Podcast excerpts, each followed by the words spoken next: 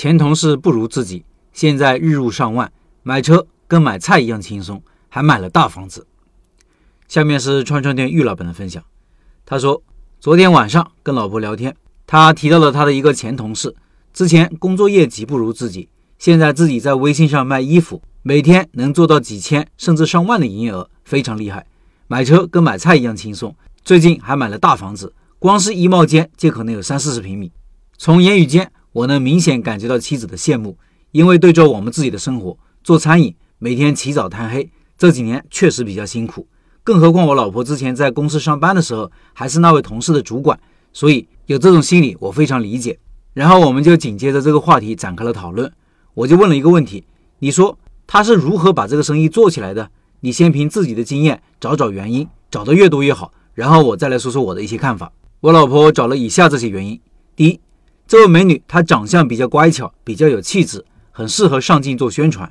第二，她对服装搭配非常的擅长，很多女性都有这个需求，就是说希望穿的好看一点，适合自己一点，但是不会搭配，而她能够刚好解决这个需求。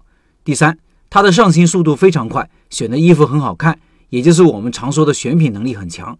第四，她的情商很高，和她聊天相处很舒服。第五，她的朋友圈运营的很好。打造出了一种让女性向往的人设，这些是我老婆找的一些原因，可以说非常的准了，但是不够全面。这也是我们一般人思考问题的角度。其实我们还可以问得更全面一些，更深入一些。对于全面，用这样一个公式就可以了：流量、转化、复购、客单。第一，她的流量从何处而来？她的老公是某大公司的高管，她身边的圈子和阶层都是非常有消费能力的，有很多她的目标顾客。但是如果只是局限于私域流量的话，可能朋友圈也就两三千人。这些人买了一遍以后怎么办呢？所以必须扩大流量来源。他做起了抖音。我的问题又来了，他是怎么把抖音做好的呢？这个需要仔细的去研究一下他的抖音风格、内容、表现形式等等。他又是如何转化成交、如何去建立信任的呢？我认为最重要的其实就两点：一是。打造出了很多女性向往的生活方式，有自己热爱的事业，能赚钱，能出名旅游。同时，通过几年的时间和大家建立信任，会通过服务和品质赢得口碑，从而让大家愿意复购和推荐。所以，我在文章中也反复强调一个东西，就是学会如何去和陌生人搭建信任，因为所有的成交的基础都是建立在信任之上。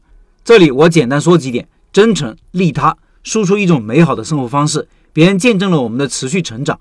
分享一些价值观和生活理念，最后就是让时间去加持。我们都知道万事开头难，不管是开店做生意还是其他，怎么去熬过那个特别的拐点，其实特别重要。就像马云说的那句话：“明天很痛苦，后天很美好，大部分人死在明天晚上。”你需要去向别人打听和学习，他是怎么熬过那个拐点的。这是所有成事之人的必经之路，这也是非常值得我们学习的底层的一个规律。你看。说来说去，不管是卖衣服还是做其他生意，都有一个共性：从自己喜欢和擅长的出发，和这个市场上的需求进行匹配。如何获取流量？如何持续输出好内容？如何构建信任成交？如何持续行动，建立正向反馈回路？如何构建自己的核心竞争力和壁垒？这个生意是不是有长期有复利价值？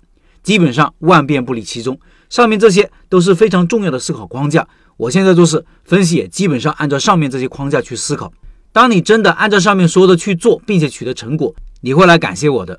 所以，我现在不羡慕任何人。任何一个看似光鲜的背后，要么别人的起点和我们不一样，要么别人付出了你所看不到的努力。别人所得都是人家该得的。我要做的就是去思考和学习别人是怎么做到的，从而让自己不断的进步。以上是玉老板的分享。五月份的拜师学艺项目就是玉老板的串串。对学习串串感兴趣老板，扫码进入交流群和玉老板直接交流。音频下方有二维码，学习核心技术不设置于人。